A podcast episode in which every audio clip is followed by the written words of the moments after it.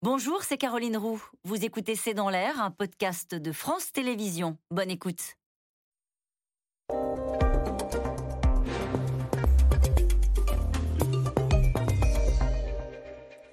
Bonsoir à toutes et à tous, c'est dans l'air l'invité. Je reçois aujourd'hui une femme, patronne d'une entreprise euh, du CAC 40, directrice générale de Veolia, leader mondial des services à l'environnement, crise énergétique, crise écologique, défi de la sobriété.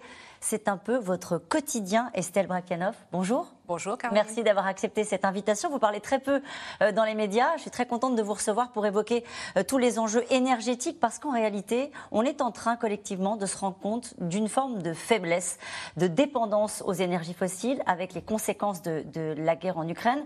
Euh, on se pose la question de savoir si on va passer l'hiver et la réponse est oui, je crois, et je suis convaincue qu'on sait faire face et qu'on va faire face. Alors il va falloir de l'effort collectif, mais la raison pour laquelle j'en suis convaincue, c'est que les, les, politiques sont mobilisées, les entreprises aussi, euh, elles font des économies d'énergie, elles ont commencé, notamment parce que ça les, aide à limiter leurs factures. Euh, les citoyens, on le voit euh, tous les jours également, donc on a de, grandes chances. Mais la difficulté, on le voit, vous parlez des entreprises, hum. on entend que certaines entreprises se posent la question de délocaliser dans des pays où par exemple aux États-Unis, où l'énergie est moins chère. Comment est-ce qu'on peut euh, résoudre cette équation-là, cette difficulté-là qui va se poser très vite devant nous euh, au début de l'hiver? Alors pour moi, l'hiver déjà, on a des, cuves qui sont pleines, donc il n'y a pas d'inquiétude particulière euh, à mon sens à avoir, mais j'ai envie de, me projeter un peu plus longtemps. Il faut que tous les efforts qu'on est en train de, faire ne s'arrêtent pas à cet hiver, euh, mais qu'on construise aujourd'hui et qu'on utilise cette mobilisation qui est forte pour construire l'avenir. Et construire l'avenir, notamment, c'est trouver en France, sur nos territoires, des nouvelles sources euh, d'énergie. Parce qu'il y a des sources d'énergie qu'on n'utilise pas aujourd'hui et qu'on pourrait utiliser plus. Quoi? Les déchets, les eaux usées. On ça remplacerait le gaz russe? Ça peut remplacer une partie du gaz russe. Si on équipe euh, aujourd'hui donc euh, toutes les stations d'épuration de France et toutes les décharges de France de ce qui permet de produire du biogaz. Le biogaz, je me permets de le dire, c'est exactement le même gaz que celui qui arrive dans nos gazinières. Hein. c'est la même chose. Donc si on, on équipe toutes euh, ces installations, c'est 25% du gaz russe qu'on peut remplacer dans les 5 ans. Parce que pour l'instant, on n'entend pas du tout parler de biogaz, on entend dire qu'on va surtout rouvrir les centrales à charbon. C'est-à-dire que tout ce qu'on devrait accélérer pour aller vers davantage de transition énergétique, pour faire plus écolo, on va le dire comme ça, euh, c'est pas le sentiment que dans l'urgence, euh, ce sont des choix qui sont pris par euh, les pouvoirs publics, notamment en Europe.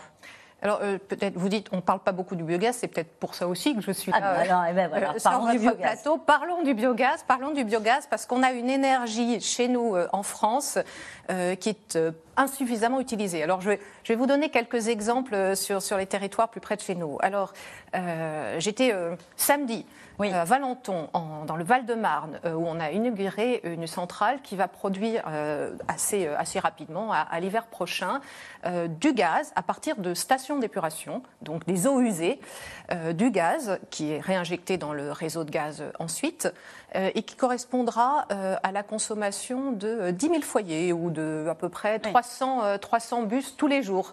Ça, c'est un, exemple concret, réel. Et ça, c'est pour l'hiver prochain, mais dès cet hiver. C'est cette équation liée à l'urgence, une urgence économique. On voit évidemment les conséquences pour les foyers sur l'inflation et l'explosion de leurs factures énergétiques pour les entreprises. Est-ce que ces réponses-là, ça peut être des réponses de moyen terme, de court terme? Un peu tout.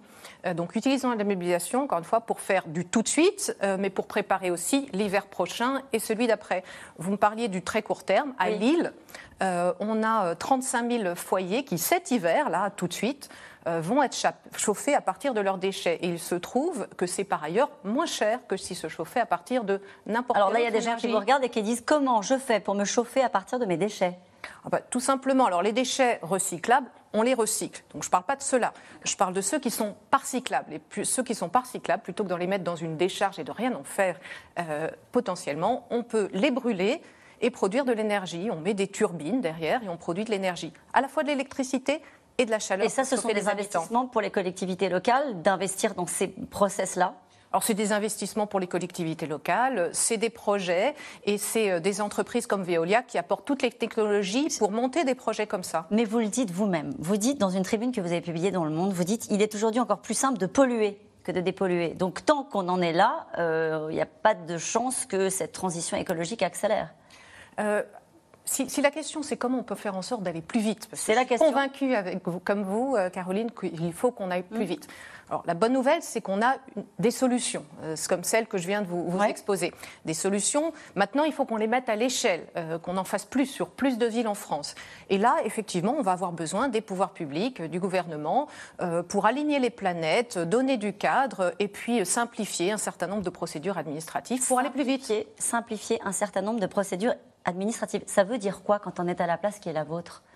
Ça, veut dire quoi? Ça veut dire euh, euh, aujourd'hui, euh, si on veut faire du, une usine de biogaz comme celle que je viens de vous dire, je vous, de, vous rappeler, il faut aller voir généralement trois ministères. et puis, il faut prendre son bâton de pèlerin pour aller petit à petit les convaincre une par une. Si à la place de ça, on mettait un cadre qui incite à monter ce type de projet en disant oui, ça fait partie de l'autonomie stratégique de la France, c'est essentiel. Et par ailleurs, qu'on mette un guichet unique pour qu'au lieu d'aller voir trois ministères différents, on ait un endroit dans chaque département dans lequel on puisse monter ces projets, alors là, on accepte. Le problème, c'est que maintenant, il faut concerter avec les citoyens quand on a des projets comme ceci.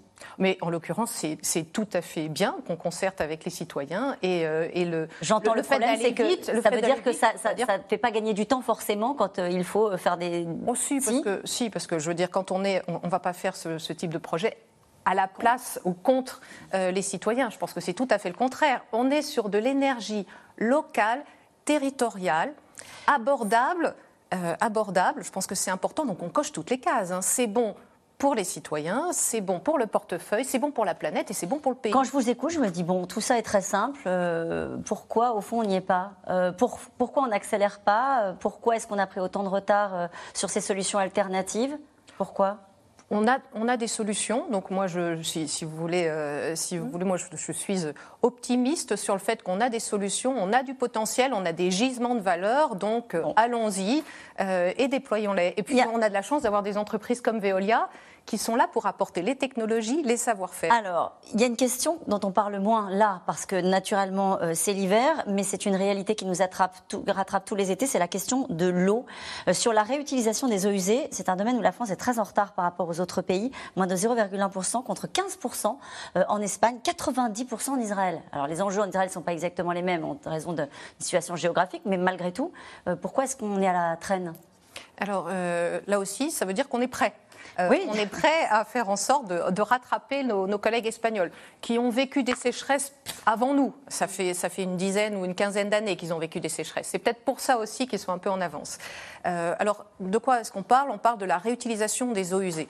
Euh, c'est-à-dire que les eaux usées, on peut les, traiter, les dépolluer, les, laver, si vous voulez, pour faire en sorte de les réutiliser pour ensuite irriguer des cultures agricoles, pour nettoyer les rues, parce que ça sert à rien de nettoyer les rues avec de l'eau potable. Non, Et on le fait toujours. Fait on le fait toujours. Tout à fait. Donc là aussi, il y a une marge euh, de progression. Alors, est-ce que vous êtes raccord avec le président de la République quand il dit c'est la fin de l'abondance? Je vous entends depuis le début de l'interview et c'est l'idée de dire c'est pas de dépenser moins, c'est pas de consommer moins, c'est de développer des solutions alternatives. Que pensez-vous de ce discours qui consiste à dire notre sujet collectivement, c'est pas euh, de, continuer à consommer comme on le fait, c'est aussi de passer une forme de sobriété alors, il y a, y a je crois, deux composantes euh, là-dedans. Il y a une composante d'être plus efficace et plus économe dans notre utilisation des ressources naturelles, des ressources énergétiques, oui, bien sûr. Euh, et il y a aussi le fait d'essayer d'aller utiliser le gisement les eaux usées, les déchets dont je parlais tout à l'heure, pour produire plus d'énergie, par exemple. Et je crois que c'est les deux. C'est l'économie de ressources et de ressources naturelles. Euh, et ça, ça fait partie de, notre métier. J'ai envie de vous donner un exemple qui est ce qu'on a fait, nous, chez Veolia. Euh, on s'est euh, donné comme objectif, dans les cinq ans, avec des investissements à la clé, d'être autosuffisant en énergie. Qu'est-ce que ça veut dire pour une entreprise? Ça veut dire que dans les cinq ans, on va consommer enfin, produire autant d'énergie qu'on en consomme. Et ça, ça nécessite de faire deux choses, pour revenir sur votre question précédente. Ça nécessite évidemment de faire des économies d'énergie, bien sûr, notamment sur nos sites industriels. On le fait déjà, mais on va continuer et accélérer. Mais ça nécessite aussi de produire plus d'énergie et d'aller chercher ces nouvelles sources, ces gisements inexploités, les eaux usées, euh, les déchets euh, qui peuvent produire de l'électricité et du gaz, ou d'installer des panneaux photovoltaïques sur toutes nos décharges, vous par exemple. Vous êtes optimiste. Oui. Vous l'êtes. Quand vous entendez que le président dit qu'il veut rouvrir des mines de lithium, c'est très polluant, pour qu'on fasse les batteries ici, que la Commission européenne qui a reporté un plan d'interdiction des substances toxiques pour la santé et l'environnement. C'est le programme qui s'appelle REACH. Euh, je le disais, on rouvre des centrales à charbon. Est-ce que vous avez des moments de doute parfois? Parce que oui, vous avez les solutions, mais sur le moment de bascule, de quel côté on va basculer? Est-ce que vous avez des, quand même, quand vous voyez ce genre de décision, des moments de doute? Alors, mon, optimisme, c'est un optimisme d'action et, euh, de conviction. Donc, euh, juste après, après être sur votre plateau, je vais voir le ministre de la Transition écologique précisément pour lui parler de ces solutions et voir comment on peut accélérer en France. Donc, ça va avec, avec de la dynamique d'action, bien sûr. Euh, et je crois qu'on euh, a, on a les ressources. Donc déployons-les.